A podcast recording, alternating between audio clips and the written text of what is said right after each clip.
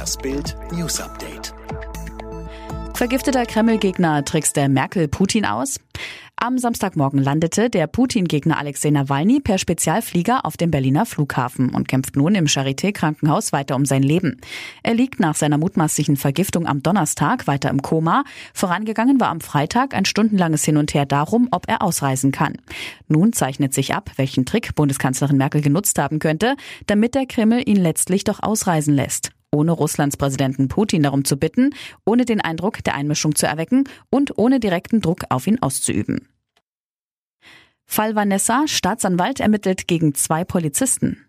Immer wenn wir von dir erzählen, fallen Sonnenstrahlen in unsere Seelen. So beginnt die Traueranzeige für Vanessa W., das junge Mädchen aus Karlshagen, Insel Usedom, totgerast von einem völlig betrunkenen Autofahrer.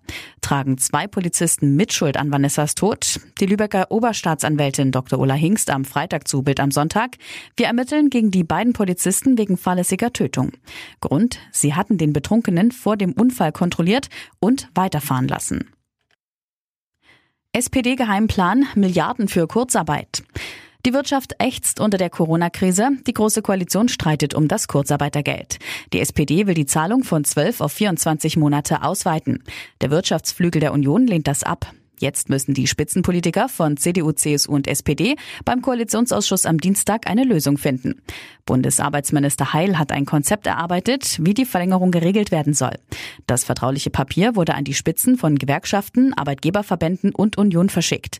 Die wichtigsten Punkte des SPD-Plans in Bild am Sonntag.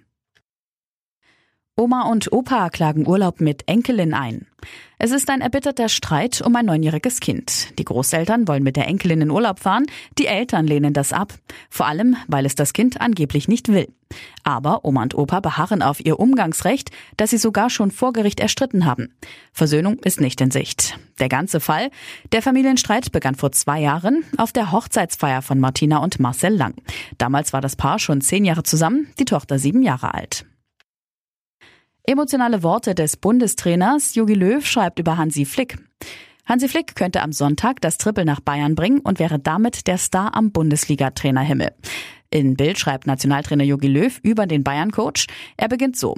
Persönlich kennengelernt habe ich Hansi nach der Sommermärchen-WM 2006, als ich als Nachfolger von Jürgen Klinsmann Bundestrainer wurde und einen Assistenten brauchte. Ich kannte seine Arbeit bei Hoffenheim, mehr aber auch nicht. Nationalmannschaftsmanager Oliver Bierhoff hatte Vorschläge gemacht und eben auch Hansi ins Spiel gebracht.